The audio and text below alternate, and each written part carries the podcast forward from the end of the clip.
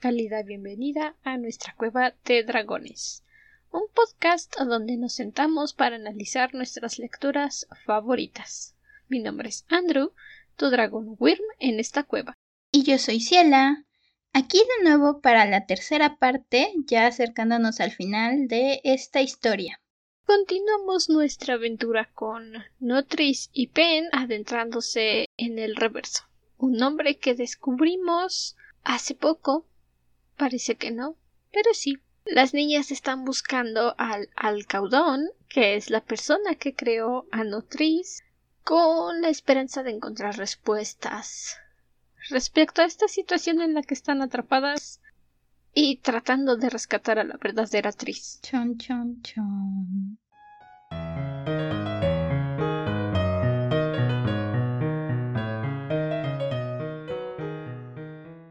Seguimos con este estos pequeños resúmenes sin spoiler de lo que hemos leído. No, eh, pues todavía. A ver cómo se recibe, a ver cómo agrada. Debo decir que me agrada esta parte. Sí, es es algo diferente de lo que hacíamos la primera temporada y nos da un poco oportunidad de hablar del libro en general en cuestión de escritura, temas, cosas por el estilo, sin meternos tanto en la trama para no... Ahora sí que para no spoilear a las personas. Entonces, la verdad es que es una dinámica bastante interesante. Sí, la verdad es que estas partes de hablar en general, sin entrar en spoilers, pues sí tienen su parte divertida pero obviamente no aparece porque magia de la edición. Pero sí hay veces en las que nos tenemos, o por lo menos yo me tengo que callar para no soltar algún spoiler.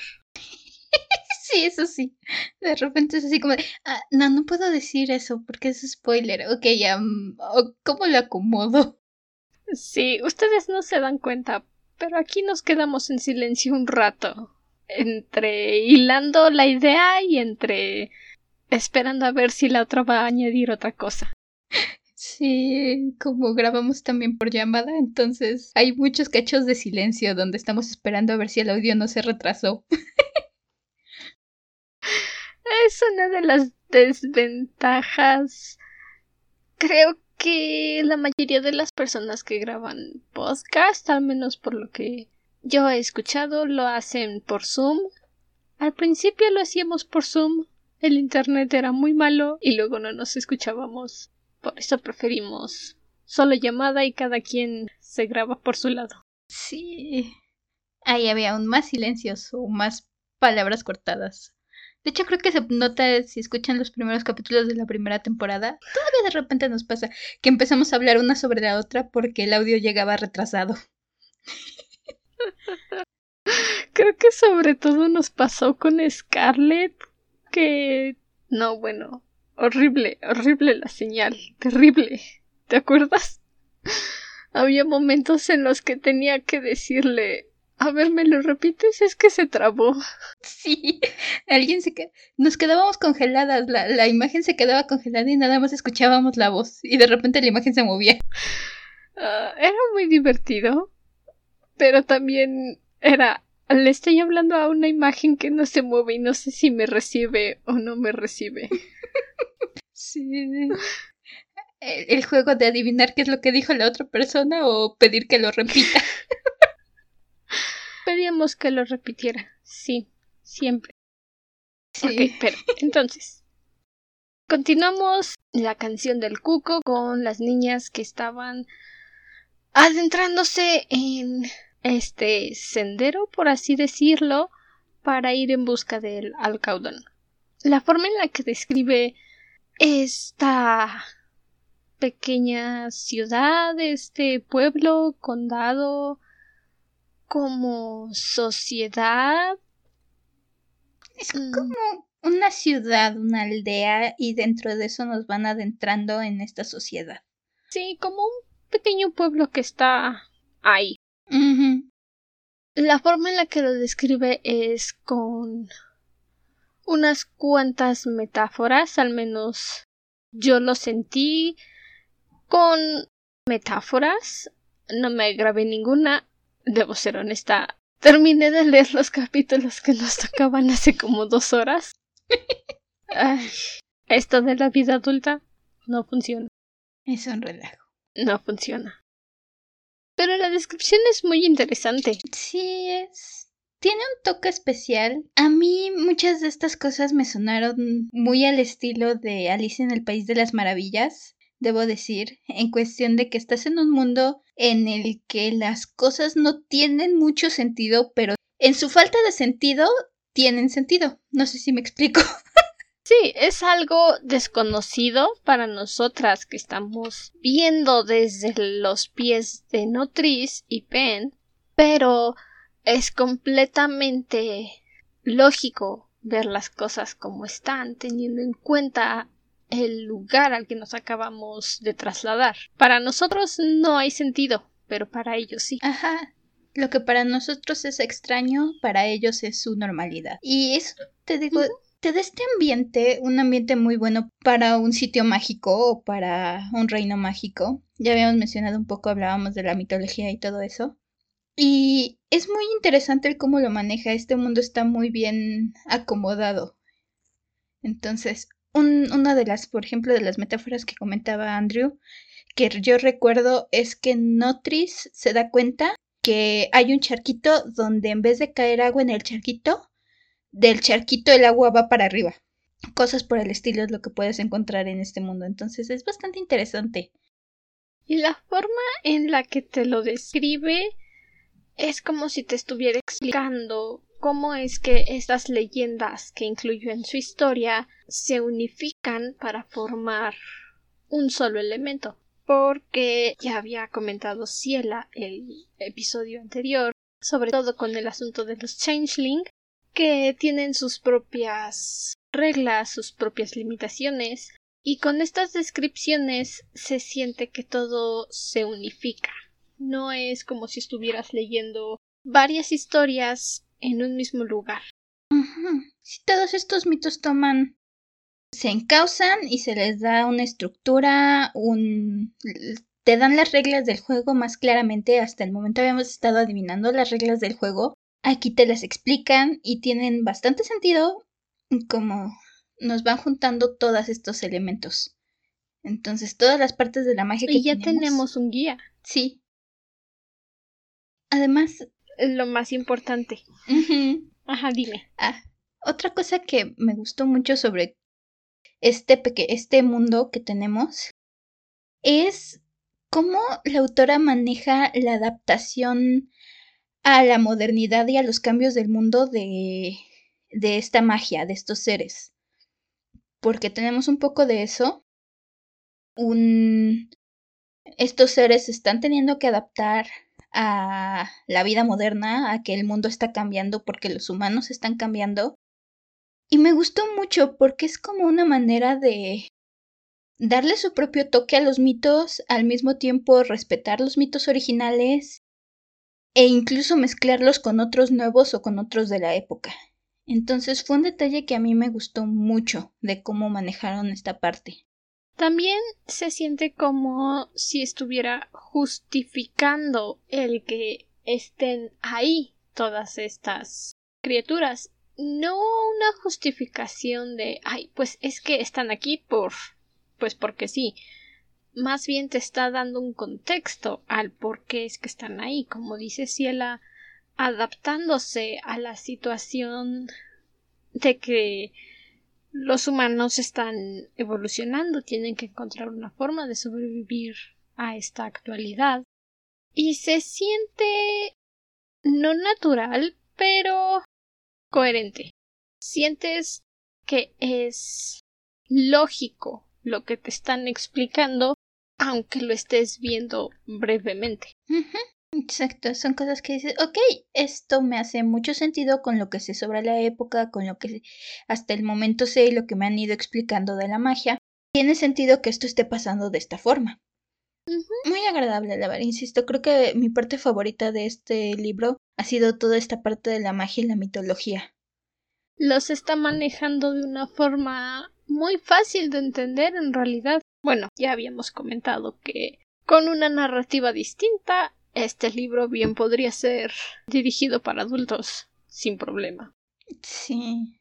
Y considerando la audiencia a la que está dirigida el libro, es una muy buena manera para introducirte en este mundo. Honestamente yo creo que es el tipo de libro que para una persona curiosa que le empiecen a llamar la atención estos temas, es el tipo de libro que te puede impulsar a investigar más a fondo, a decir, ¿qué hay allí? ¿Qué más está pasando?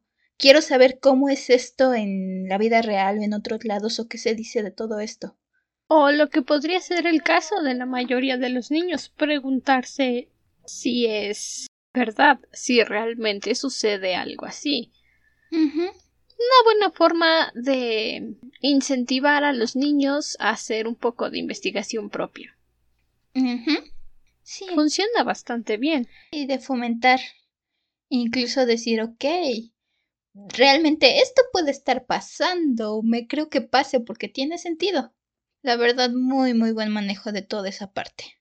Además, la forma en la que manipula toda la situación alrededor de Tris es una forma en la que no te está dando la información completa de lo que sucede, pero tampoco te está dejando en las sombras, te da explicaciones breves para que puedas ir formulando tus propias ideas o para que puedas ir armando el rompecabezas con toda la información que ya tienes previamente.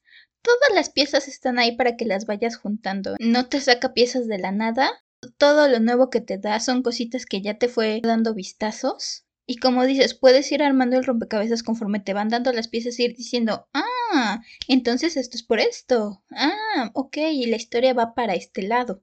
Sí, no es como mencionábamos el capítulo anterior, que te sacan un giratiempos nada más para resolver tu conflicto y luego se olvidan de él. Exactamente lo maneja todo muy bien, lo controla bastante bien, porque luego eso también es un problema cuando tienes una idea no grande, pero sí compleja en cierta forma. En ocasiones se te sale de control y es normal, no es sencillo. Pero en esta historia todo lo tiene bajo control porque no se está extendiendo con todos los detalles mínimos te los explica en su momento, los mantiene y aunque no los vuelve a abordar, los conserva para que la esencia siga ahí. Te tiene preguntándote qué está pasando, te tiene, te da la duda, te da las teorías, tienes tus ideas de dónde puede ir, pero al mismo tiempo te dan las sorpresas y las sorpresas son muy agradables cuando te llega alguna sorpresa en la historia.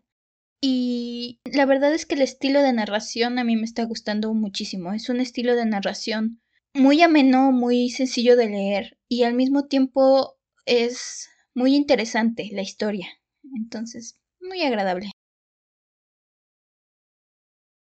Es muy agradable de leer y también te ayuda a conectar con los personajes. Como es una narrativa sencilla, es mucho más fácil comprender cómo piensa el personaje a que si fuera una novela de Stephen King, por ejemplo, que de repente te arroja los pensamientos de hace tres semanas cuando se acabó su botella de alcohol y te dice que eh, ahora por ese recuerdo se siente mal pero está feliz. O sea. Ay, bueno, Stephen King tiene tiene una manera de, de revolverte pasado con presente con hasta futuro, pero sí, no, aquí te llevan de la mano e insisto, no se te olvide en ningún momento que estás viendo los ojos desde... Estás viendo la historia desde los ojos de la protagonista. ¿Y quién es tu protagonista? Porque incluso su perspectiva del mundo va cambiando y la narración va cambiando con esta perspectiva se adapta a las ideas que tiene, se modifica de acuerdo a las experiencias que va adquiriendo a lo largo de la historia. Mencionábamos al principio era Tris. El episodio anterior, cuando se dio cuenta de que era un changeling, la narración inmediatamente cambió para referirse a ella como no Tris, de una forma muy sutil muy directa también, pero se sintió completamente natural por cómo estamos interactuando con este personaje. Lo mismo sucede ahorita. Los cambios que está teniendo Notris y los cambios que vemos en la narrativa se sienten correctos, se sienten naturales y son muy fluidos. La narrativa va agregando detalles conforme ella va descubriendo las cosas y va aprendiendo las reglas de este mundo. Entonces aprendes las reglas y la narrativa las absorbe. No es que te tengan que repetir cada, cada cinco minutos o cada tres páginas las reglas de nuevo. La narrativa ya las tiene en cuenta cuando sucede algún acto, alguna situación mágica, ves las consecuencias en la narrativa sin la necesidad de que te estén recordando a cada rato, ah, acuérdate que existe esta regla. La narrativa misma te lleva de la mano y dices, ah, ok, sí, esto es por lo que me mencionaron antes. Sí, no es como esas situaciones en las que te tienen que estar recordando constantemente. Y por consecuencia de acciones pasadas en una guerra que no viviste no podemos hacer este tipo de cosas. Y fulanito lo recordaba entonces se tenía que no nada de eso te mencionan en un momento no se puede hacer esto porque nuestra sociedad no funciona así y más adelante las mismas protagonistas lo dicen es que no lo tengo permitido no puedo no hay necesidad de estar repitiendo una y otra vez. Es que no se puede porque esta sociedad no funciona así por esto y por. No, lo dejan muy en claro. Ellos no pueden. Estoy bajo sus reglas, así que no puedo. Sin darle más vueltas al asunto. Igual, un pequeño detalle ahorita que mencionabas este una guerra. Eso es algo que también nos manejan en la historia y es algo que la verdad a mí me ha entretenido mucho hay la mención de una guerra en la historia que pasó antes, una guerra que fue importante o tuvo un impacto en todo lo que está pasando ahorita. Nunca te dicen en qué año estás, nunca te dicen de qué guerra están hablando, pero te van dejando pequeñas pistas alrededor, que la verdad ha sido como un pequeño, como sacar los puntos extra en la escuela para mí, el intentar adivinar en qué año estamos y de qué guerra están hablando ir buscando en, el texto las pequeñas pistas que te va dejando la autora para poder decir, ah. Ni siquiera creo que sea una guerra de verdad. Porque las menciones que hacen no tienen una gran relación con el conocimiento de guerras que tengo, no es mucho, pero no suena a una guerra que hubiera sido importante. De hecho, yo... Ajá. ¿Sabes? Es más como ese tipo de guerras que suceden, pero solamente dentro de la historia. Como en la película de Princesita. La guerra que se desarrolla en esa película no es históricamente real. Solo sucede en la historia de la película. Mm. Estoy muy segura que es la Primera Guerra Mundial la de la princesita. Y de hecho, tengo mis teorías por lo que han ido mencionando en algunas partes sobre qué guerra es esta, y estoy casi segura que también estamos hablando de la misma, de la Primera Guerra Mundial, por un par de cosas que van mencionando en la narración. Pero como digo, son cositas que... Yo no creo, yo no creo que sea la Primera Guerra Mundial por una de las menciones que hacen que me saltó mucho y justamente me hizo descartar la idea de la Primera Guerra Mundial. Podemos mencionarlo más adelante, ya que hablemos con spoilers. Sí, ya en un rato que saltemos a la destripación. Pero bueno, el punto es, es muy interesante. Tienes que ir juntando estas pequeñas pistas para adivinar el año y si esta guerra es o no es real. Podría ser como tu actividad extra. Ajá, como una actividad extra que puede ser bastante entretenida ir juntando las pistas y un poco de google para ir adivinando en qué año estás y de qué están hablando. Una tarea paralela, si lo quieres ver así, mientras estás siguiendo a Notris y a Pen a lo largo de los capítulos intentando descubrir con ellos lo que está pasando ponerte a jalar todos los detallitos que puedas e intentar descifrar el año en el que están viviendo. Exactamente. Sí, son pequeñas cosas como qué tecnología tienen, cómo te describen los carros, los teléfonos, cómo te describen el modo de vida, las costumbres de las personas. Las lámparas de aceite que mencionan. Entonces son cositas que puedes ir jalando e ir diciendo, mmm, yo creo que estamos en... O incluso como dice Andrew, a lo mejor decir, ¿sabes qué? Yo digo que no es una guerra real, yo digo que es una guerra inventada para esta historia. Tiene más lógica para mí que sea una guerra creada únicamente para fines prácticos de la historia, sin un año específico a ponerte una fecha específica, porque no tener fechas hace que la historia se sienta atemporal, que puede suceder en cualquier momento, independiente de que tengan lámparas de aceite. Hmm. Sí. Sí, te da esta sensación de ok, tengo estas pistas, pero no se siente anticuado, no siento que estoy en la Edad Media, no siento que estoy hace 50 años. La historia sigue siendo, no importa en otros 10 años que la tecnología haya cambiado, la historia se sigue sintiendo actualizada, no se siente antigua.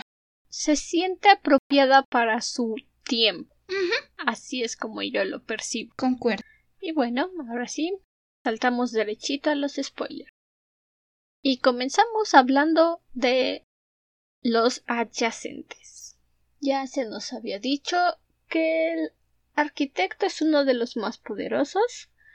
Yo argumenté que precisamente como tiene tanto poder, no forma parte de los adyacentes, sino más bien es una fuerza superior a ellos. Es su propia criatura mágica. Y el alcaudón nos da una vista de este personaje bastante curiosa nos dice que en realidad fue el arquitecto el que diseñó los puentes de la ciudad, no el señor Pierce. No solo los puentes, muchas de las grandes obras que el señor Pierce ha traído a la ciudad y que le han traído tanto renombre, las ha diseñado el arquitecto, porque mencionan otros dos o tres edificios, creo por ahí, que también han sido obras del arquitecto y que el señor Pierce ha tomado el crédito ante la sociedad. Como parte de un trato, pero realmente el señor Pierce no se merece toda la atención y todo el renombre que tiene.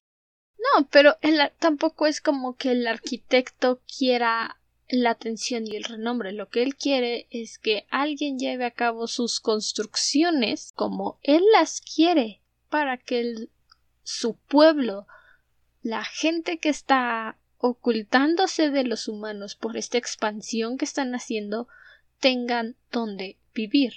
No parece el tipo de persona que vaya a montarse un drama porque le están quitando ante la televisión o ante el radio porque le están quitando el crédito.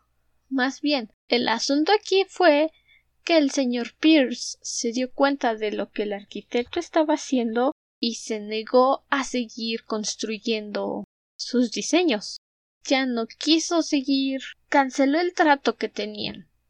Y eso para el arquitecto Esto es, algo que no, no, no. No solamente para el arquitecto, si te das cuenta es algo que funciona en su sociedad dentro sino de los adyacentes de este mundo de mitologías que estamos viviendo, porque el alcaudón dice lo mismo. No puedes traicionar un trato que has hecho. Es lo peor que puedes hacer. De hecho, esto va muy de la mano justamente con todos estos mitos europeos de las hadas, estas hadas más oscuras.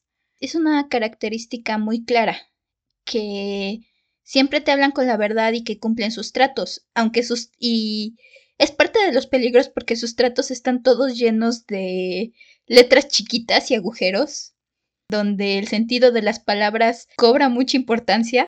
Y no siempre te dicen las cosas claramente. En más de una ocasión hablan para que parezca que te quieren ayudar, pero en realidad lo están manipulando a su beneficio. Y, y esto se ve muy claro con el trato que tiene el señor Pierce con el arquitecto, donde le dijeron al señor Pierce, el arquitecto llegó y le dijo construye, necesito que hagas esto, que tomes el crédito de estas construcciones, que se hagan estas construcciones y a cambio ellos acababan de recibir la noticia de que Sebastián había muerto y entonces el arquitecto les dice vas a seguir recibiendo noticias de tu hijo. Que asumes, ah, ok, va a revivir a mi hijo, mi hijo está vivo y lo va a traer, algo por el estilo.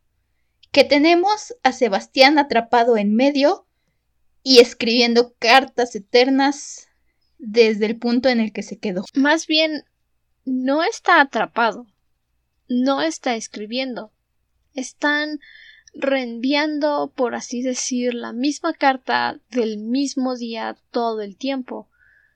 Queda más que mm. claro que Sebastián está muerto, pero no está descansando, por así decirlo. Y eso es algo que menciona Violeta cuando conocen a su amigo Jack. Él estuvo ahí cuando Sebastián murió. Él lo vio morir. Entonces nos queda claro que Sebastián está muerto. No va a revivir, no va a regresar, pero parece estar en ese punto en el que no está completamente muerto y definitivamente no está vivo. Ya tendría que haber pasado a otro plano, a otro lado, y está atrapado. Está atrapado en el momento de su muerte lo cual es bastante cruel, si me preguntas. Y el tipo de cosa que tienes que tener mucho cuidado con lo que pides. Es traer a la vida ese, ese consejo de ten cuidado con lo que pides, porque se te puede cumplir. Estas personas que, por si no escuchaste toda nuestra discusión la semana pasada acerca del nombre Crescent, simplemente son los padres de Tris.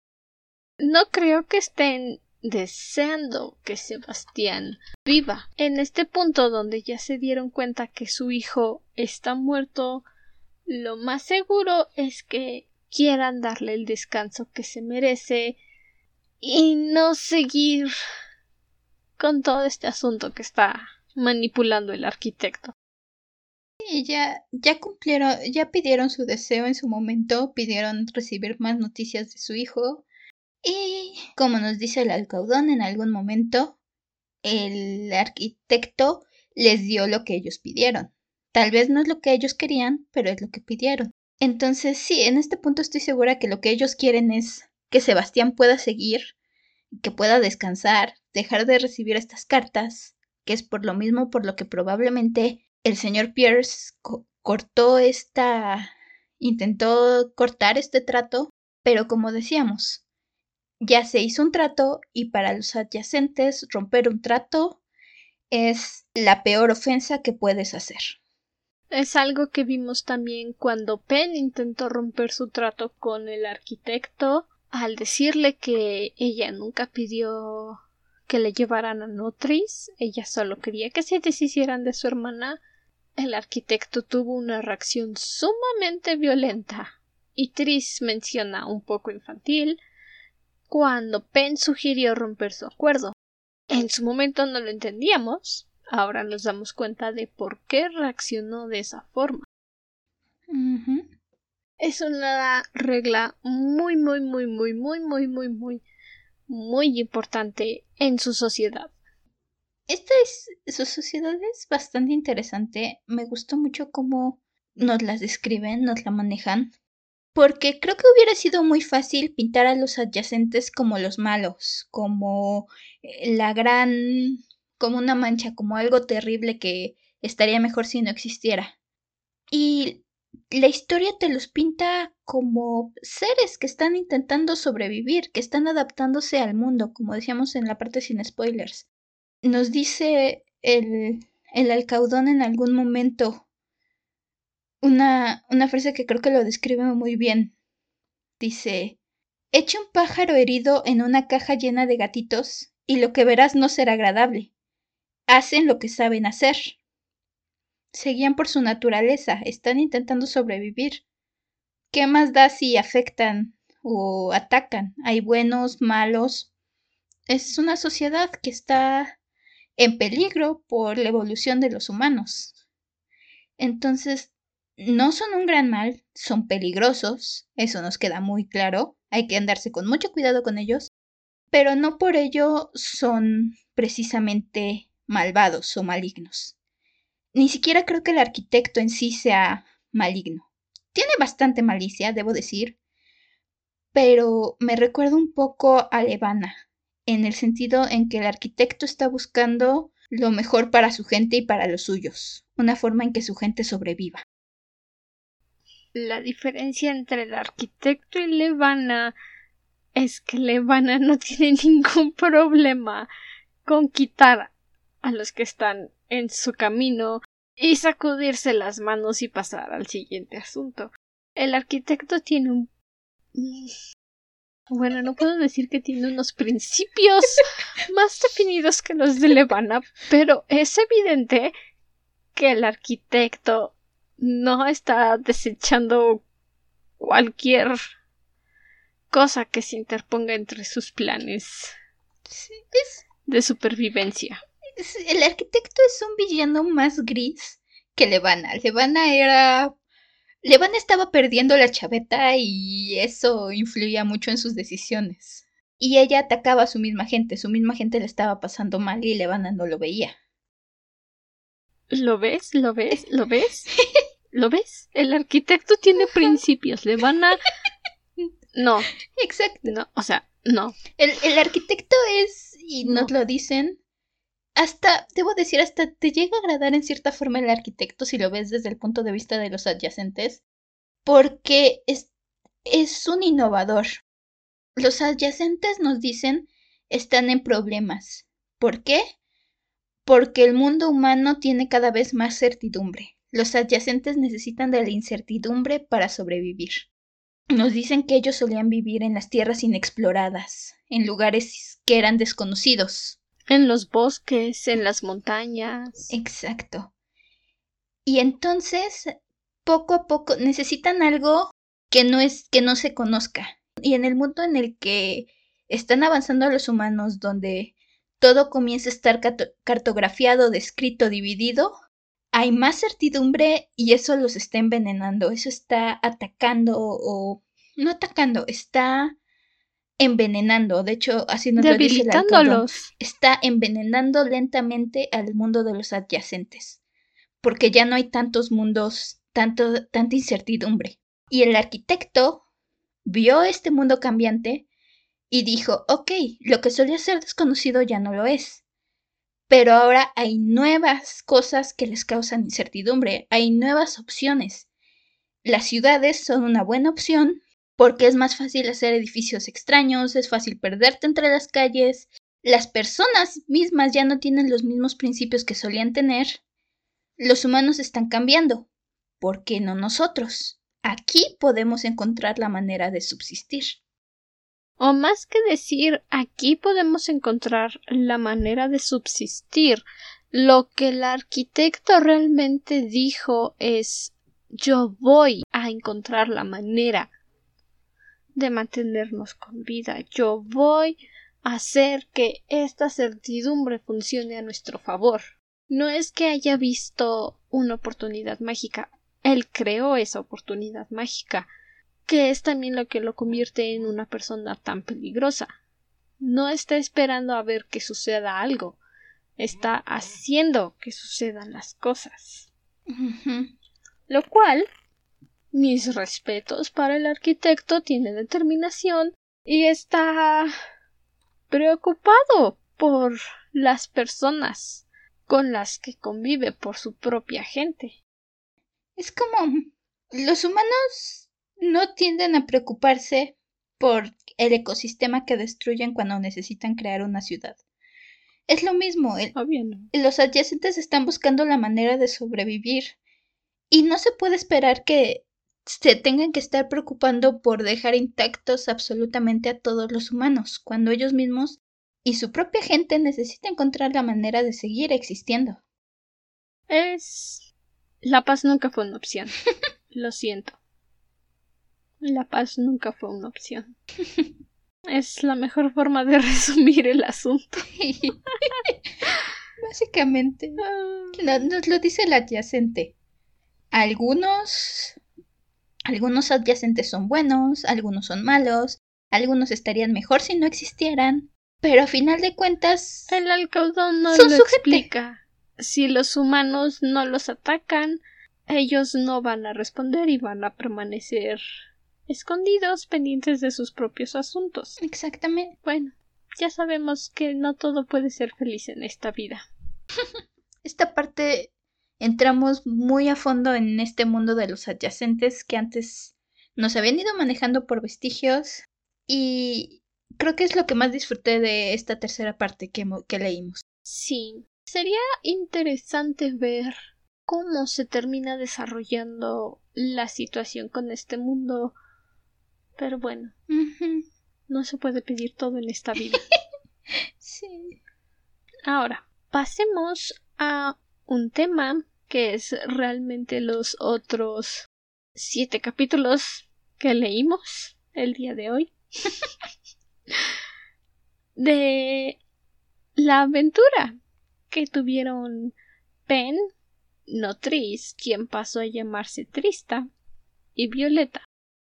Las niñas regresaron al departamento de Violeta se hicieron pasar por sus primas, porque obviamente la casera no admite visitas, y de una u otra forma Violeta terminó conociendo la verdad.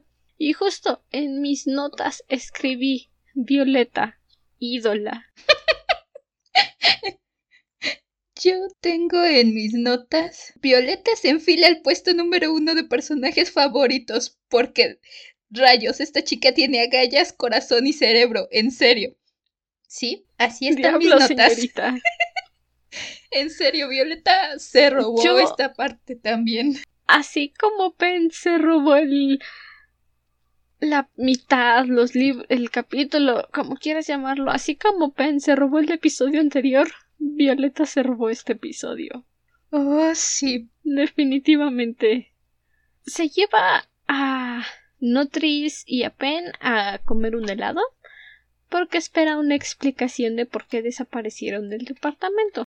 En eso aparece el señor Grace y no sé si realmente llevaba una carta firmada por el señor Pierce que decía que podía llevarse a las niñas, pero la reacción de Violeta es esta niña le tiene miedo. ¿Por qué debo dejar que se vaya con usted? No encuentro fallas en su argumento lógico. Realmente, el, señor Grace llega con toda la superioridad de quien cree que van a doblar las manitas porque tiene una carta y porque siente que tiene la autoridad moral. Y llega con todo el... Ah, es que... Tengo, mire, tengo una carta de los papás. Y Violeta le dice, esta niña tiene miedo, no voy a dejar que se vaya con usted. Y le dice, es que está muy enferma y, y la fiebre se le subió al cerebro y básicamente le dice, está loca. Y Violeta básicamente le dice, ajá, y su tratamiento incluye fuego porque le tiene miedo. Aún no voy a dejar que se vaya con usted. No me está diciendo qué pasó, solo me está dando pretextos. Lo leí y pensé en el meme de los Simpson. Vengo con una carta. ¡Hola, la! El señor francés. ¡Una carta! oh, sí. Ay, ¿Qué quieres? ¿Te aplaudo? ¿Te invito a una malteada? ay, me encanta. Violeta usa su instinto y su cerebro en todo este enfrentamiento con el señor Grace y no se deja. No. Violeta es una chica increíble. Es, es una chica que se ve que ha tenido que buscar su camino en la vida. Es está en una época en la que todo mundo esperaba que un hombre que se casara y que un hombre fuera, que dependiera de un hombre toda su vida y que dependiera del matrimonio y, y Violeta murió Sebastián y buscó su camino y hizo su camino y se nota. No es una chica que se ande con rodeos, no es una chica que se deje atrapar por las reglas de la sociedad. Ella hace lo que cree que debe hacerse. Mis Es una respetos, chica Violeta Parrish. que se acostumbró a lo que quedó durante la guerra. Sí, eso me queda claro que lo agarró de cuando fue la Segunda Guerra Mundial, que mandaron a todos los hombres a luchar y las mujeres tenían que quedarse a trabajar. Muchas de ellas se rehusaron a volver a la casa y cuidar de los hijos. Ellos dijeron a ver, pero ¿por qué? Yo me estoy ganando el dinero, pues yo me lo gasto. Yo voy a ir a trabajar. Sí. Y Violeta dijo eso. O sea, ¿por qué? Solo porque ya no pude casarme con el hombre que amaba, no me voy a quedar de brazos cruzados y buscar a alguien que me mantenga. Pues voy a encontrar la forma de sacarme adelante yo solita. Voy a ser quien yo estoy siendo y yo puedo defenderme sola y no me importa que todo que todo mundo esté en mi contra y que esté dando una mala impresión. Yo así soy. Dijo, no me importan los demás, me importo solo yo. Oh, sí. Eh, es cierto. Sí, Violeta hiciste este enfrentamiento con el señor Grace. Al señor Grace se le acaban las excusas, se le acaban las maneras de dar rodeo. Y entonces revela a Tris, a no Tris, posteriormente llamada Trista, como un changeling que es, de nuevo, hace que se le salgan las espinas, los dientes y las uñas de espinas y que se ponga toda, toda changeling. Y uno esperaría que la reacción sería, ok, esto no es humano, voy a hacer lo que el viejito dice, pero no. Pero no. Violeta dice, ah, este...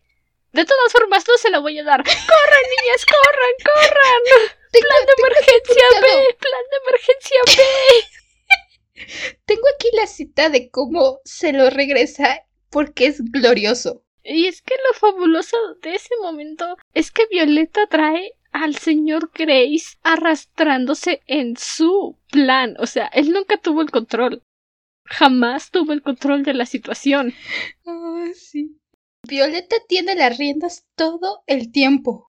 Tengo aquí la cita y dice: De acuerdo, refunfuñó. Estoy convencida. No es Teresa. El señor Grace sintió alivio y se mostró menos tenso. Gracias, señorita Parish. Lo cual significa, añadió Violeta, implacable como un torpedo, que no es la hija del señor Crescent, y él no tiene ningún derecho sobre ella. Así que usted tampoco. Se viene conmigo. Así que, si dos más dos es pez, yo me quedo con la niña. Es, es glorioso. Fue fabuloso. Sí. Me ah. encantó salen corriendo. Así, literal. Oh.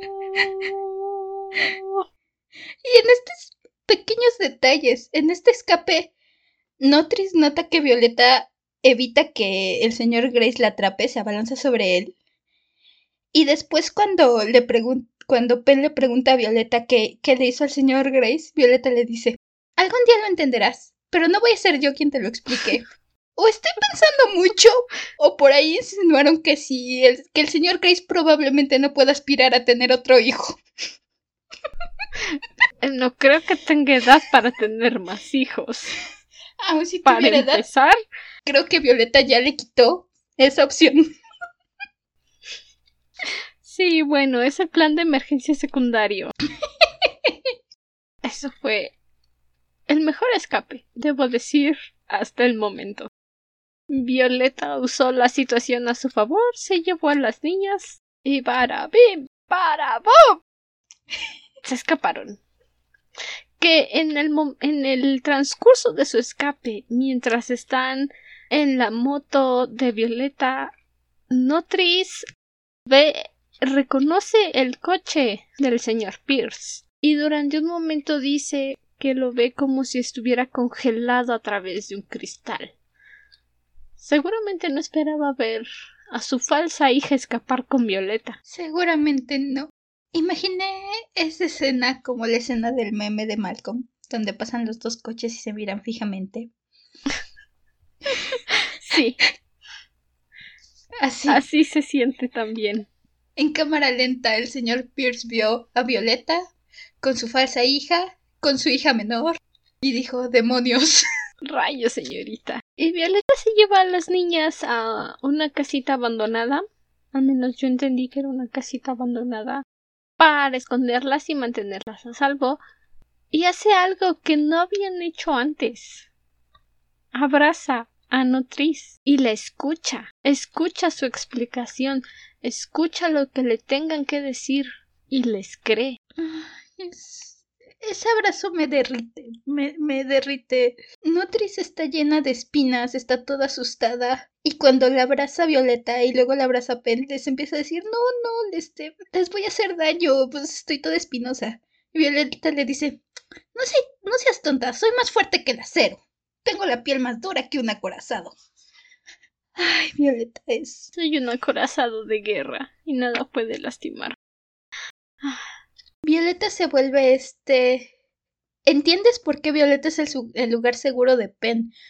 Porque en este momento se vuelve también el lugar seguro de Notris. Se vuelve su su base. Ella está segura de que la va a entregar, de que tiene miedo, de que... Y Violeta está ahí para ella, la ve como una niña y la trata como una niña y la protege y la cuida, la consuela y todo el tiempo es algo que me gustó mucho, porque todo el tiempo Violeta reconoce que Notris es su propia persona, reconoce lo que es, y al mismo tiempo le asegura, no eres un monstruo. Y se lo dice varias veces.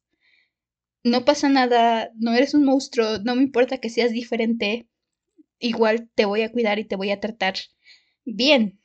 Y nos recalca esto porque, como ya habías mencionado, las cosas parecen congelarse alrededor de Violeta. Y todo está relacionado con la muerte de Sebastián. Ella dice que desde que Sebastián murió, las cosas empiezan a congelarse cuando se queda en un lugar durante mucho tiempo. Por eso siempre está de aquí para allá, por eso siempre está corriendo últimamente porque no quiere que la gente se dé cuenta de lo que sucede y la consideren un monstruo.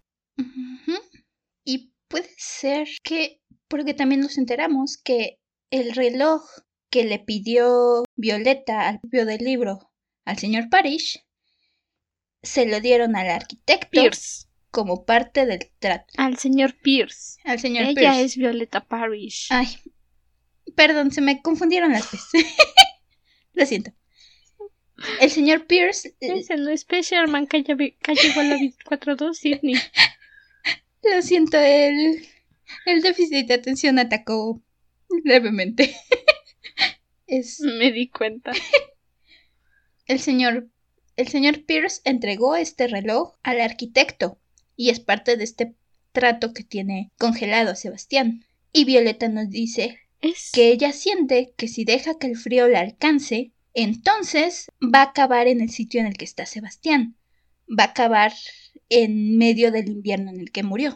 Es algo muy parecido a lo que hicieron con Notris. Necesitaban objetos de la Tris verdadera para poder crear a Notris. Es posible que de los objetos que le dieron al arquitecto de Sebastián incluido el reloj es de donde estén fabricando estas cartas que parecen ser escritas por él y son enviadas del mismo día. Debo decir es tristemente romántico que a Violeta le siga el frío de Sebastián. Que este trato que hicieron no solamente está afectando a Sebastián, la, el egoísmo de los padres de Tris no solamente atrapó a su hijo, puso a Tris en la situación en la que está, trajo a Nutris a la vida, también probablemente acabó afectando a Violeta. Y de hecho cuando Violeta le cuenta a las niñas y las niñas le preguntan por este frío, dice que muchos sentimientos pasan por los ojos de Violeta, incluido una especie de gratitud o de aceptación. Honestamente, creo que Violeta sintió, debe haber sentido en algún momento que se estaba volviendo loca, porque eso pensaría yo si de repente las cosas empiezan a congelar a mi alrededor. Esa duda de ¿de verdad está pasando? ¿De verdad? ¿O qué está pasando conmigo? Y toda esta situación le trajo una certidumbre de ok, hay un motivo por lo que esto está pasando. En mi caso yo diría finalmente me alcanzó la muerte, porque no sé si lo he mencionado ya en algún momento, mi temperatura corporal habitual es morida. Entonces, si las cosas a mi alrededor de repente se empiezan a congelar, yo diría, bueno, pues ya que, ni modo, ya me tocaba. pero entiendo que Violeta haya entrado en crisis en algún momento. No es algo muy bonito que de repente todo se congele a tu alrededor. No.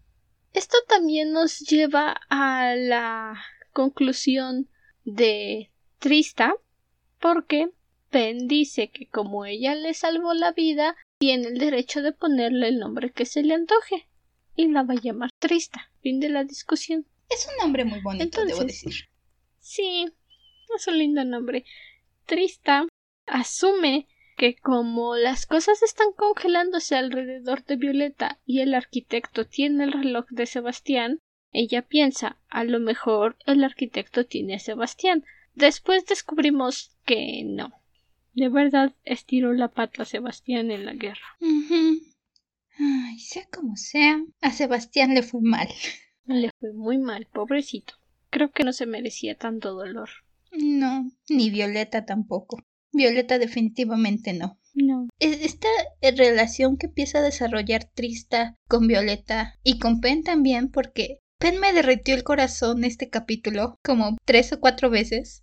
Cuando se da cuenta de que Trista se está cayendo a pedazos, empieza a recoger sus hojitas y se las da para que se las pegue y no se muera. Es. Ay, sí, va recogiendo sus entrañas y le dice Toma, se te cayeron. Las recogí para que te las metas después. Cuando Violeta le, les cuenta de este frío que la persigue, agarra a Pen y la abraza y le dice Violeta, ¿qué haces? Es para que ya no tengas frío.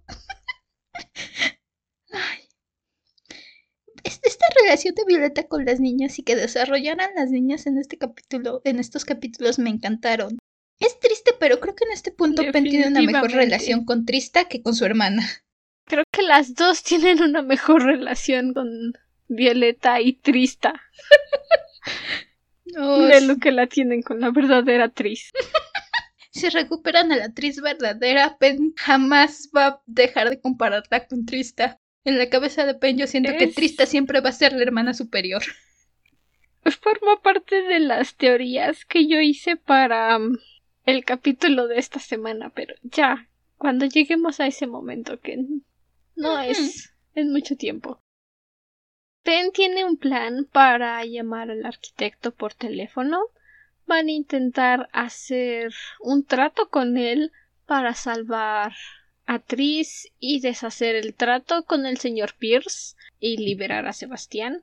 Pero algo le dice el arquitecto a Pen la pone muy triste, se pone a llorar y Trista finge estar del lado de los adyacentes, finge estar de su lado y se pone a hablar con la verdadera Tris, que por cierto, entiendo que está secuestrada desde hace una semana, está asustada, nada justifica su actitud. De por sí, por lo que, que empieza a entender por qué Pen pensaba como pensaba. La verdad es que de por sí sabemos que Tris siempre ha sido bastante mimada y se nota cuando Trista habla con ella. Sí. Pero. Ay, no sé por qué grité de repente. Pero ya tenemos en claro que Trista formó un plan para ayudarla. Descubrimos que el arquitecto en realidad se lleva a paseos nocturnos a la verdadera Tris, que se me hace algo muy grosero de su parte. O sea, ves que está secuestrada y todavía la sacas a pasear, o sea, tantita decencia, por favor, tantita, que sea. Eh, tiene sentido con el arquitecto. El plan es que Violeta y Trista van a ir a buscarlos porque. Pensamiento lógico. ¿Qué otro coche que no sea el del arquitecto va a estar afuera a medianoche?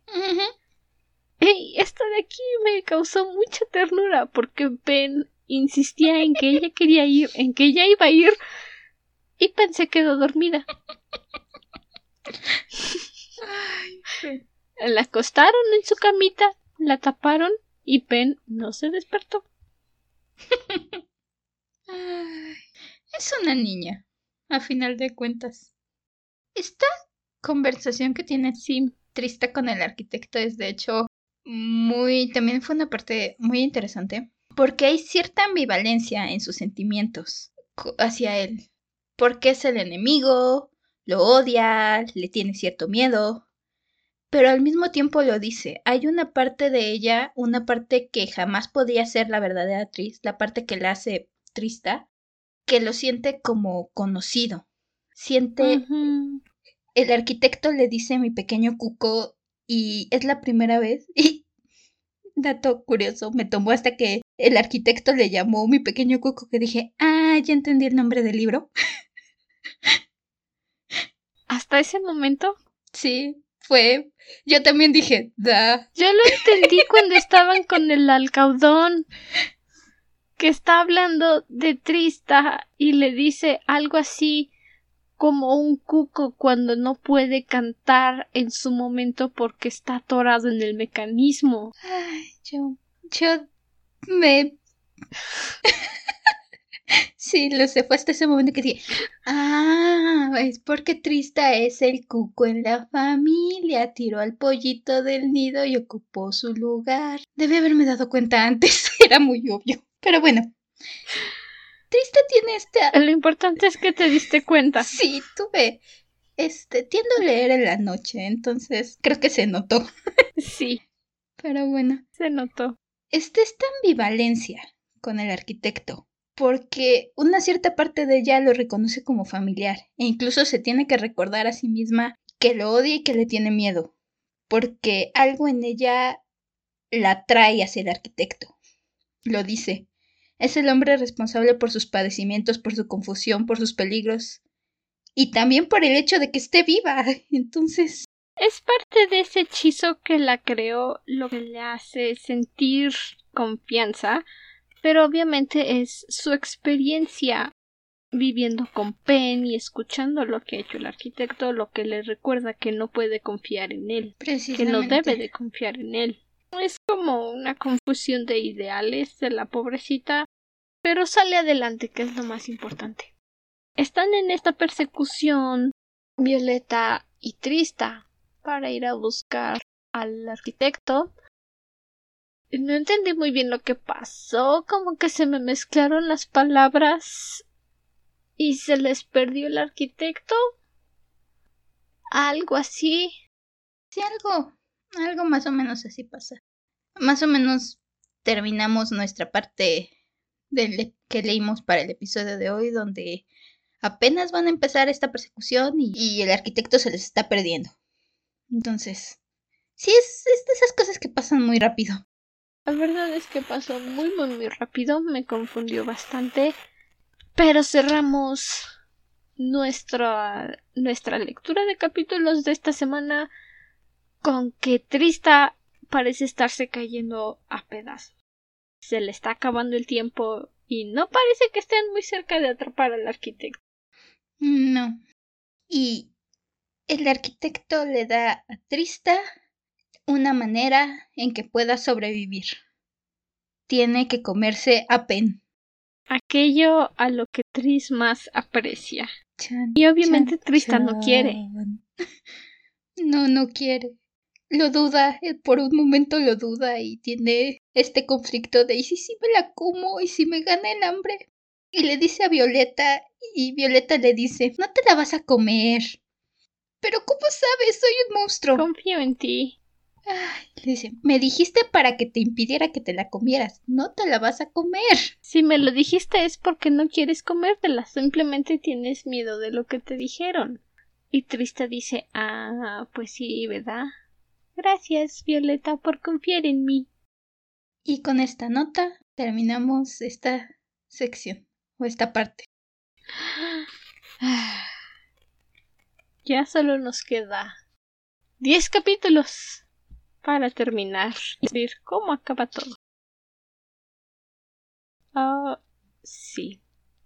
Así que esta semana, que dependiendo de cómo sucedan las cosas con el cuarto libro, puede que no haya actividad o puede que sí. Así que vamos a arrojar nuestras teorías finales. ¿Quieres empezar? Sí. Mi primera teoría es un final feliz en el que todo se resuelve, todos viven felices comiendo pérdices, pero Trista muere. La segunda teoría que tengo, o sea, no son todas juntas, son teorías individuales de cómo puede acabar el libro. Aclaración. Porque en cuanto las escuchen van a darse cuenta que son como del mismo concepto. Está bien. La segunda teoría es que Tris va a tener que cambiar de actitud a la mala pata. O sea, o cambias o cambias, mijita. Aquí no negociamos con terroristas. Lo mismo con sus padres. Van a tener que adaptarse. Le caería muy bien. Mi tercera teoría de cómo puede acabar el libro es que el arquitecto hace un trato para vivir en paz con su gente. No más relación con los tóxicos, no más abusivos, no más manipuladores. Y Sebastián por fin puede descansar su muerte, puede estar feliz. La cuarta es que Trista va a vivir junto con el alcaudón un lugar donde no la van a tratar tan ajena, por así decirlo, y posiblemente el alcaudón encuentre una forma de mantenerla viva. Y la última es que Violeta hace las paces con su familia, porque se nos dijo que está peleada con su familia y continúa viviendo como la ídola que es, honrando la memoria de Sebastián. Muy buenas teorías, me agradan. ¿Y las tuyas? Las mías son. La primera es que vamos a volver a ver al señor Grace y que él va a dar alguna clave que va a ayudar en el enfrentamiento final contra el arquitecto. Me suena. la segunda es que es Penn quien va a encontrar la forma de salvar a Trista. Tal vez es solo lo que quiero que pase, pero ahí va mi teoría. ok, ok, es válido. La tercera es algo similar a una de las tuyas. Y es que Trista se va a ir a vivir a alguna de las ciudades de adyacentes. Yo creo que se va a ir por su cuenta, no la veo yéndose con el alcaudón, pero van por ahí más o menos. la cuarta es que Violeta tendrá que permitir que este frío que la persigue la alcance para poder ayudar a Sebastián y dejarlo que avance de este estado atrapado en el que está. Y la última es que Tris va a ser rescatada y los Crecen van a poder seguir con sus vidas, pero el arquitecto va a seguir vivo y ocupándose de sus asuntos y su gente al final de la historia. No va a ser un derrotamos al villano y jamás va a poder volver a hacer nada. El arquitecto va a seguir con sus asuntos. Solo se va a lavar las manos de los crecen. Pues sí. Esas son mis teorías. Si fueron cinco, no las conté. Sí, fueron cinco. Ah, parecían más poquitas. Las tengo numeradas. Bueno. ah, qué bueno. Bueno, mi frase favorita fue este comentario de Penn en lo que van a reunirse con Violeta en su departamento. Además, añadió Pian, necesitas zapatos. Y te he traído un par más por si te entra el hambre. Ah, me hizo reír. Fue de los pocos que me hizo reír. Dije, ay, qué considerada. Ay, pen ganándose los corazones. Oh, sí. Y mi personaje favorito fue Violeta. Obvio. Ay, las estrellas se han alineado nuevamente. Oh, sí. ¿Y tu frase favorita? Mi frase favorita fue. Este. Es. La menciona el arquitecto cuando está hablando con Trista y dice así. Hay cosas que sé hacer mucho mejor que el señor Crescent. Al parecer lo ha olvidado.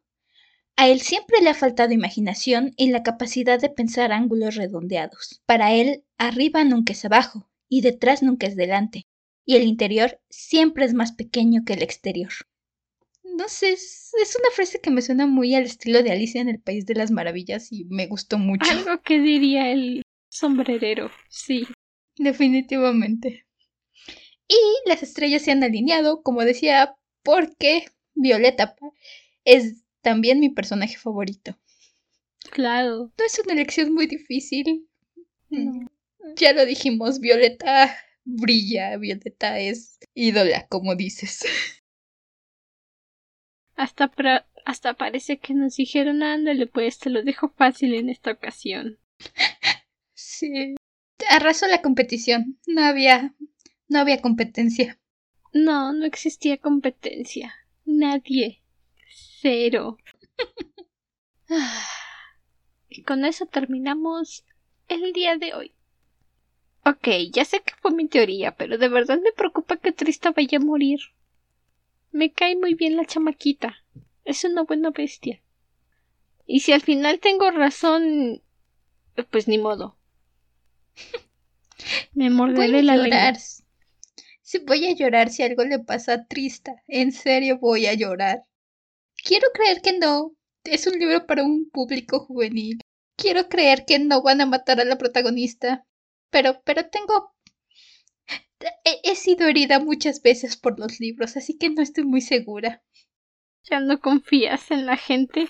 Ya no confío en los autores. Han roto mi corazón demasiadas veces. Sí, lo sé, yo tampoco confío en ellos. Bueno, ya descubriremos la próxima semana cómo termina el asunto con Trista y Violeta y Pen.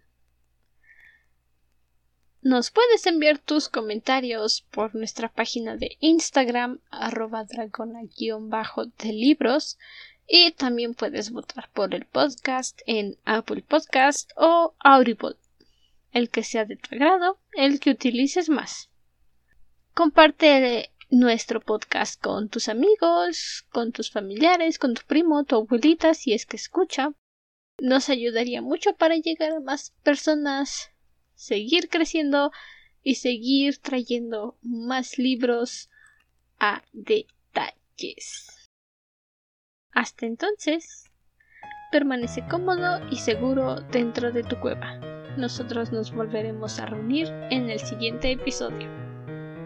Hasta la próxima luna. Adiós. No rompan sus tratos. Bye. Bye.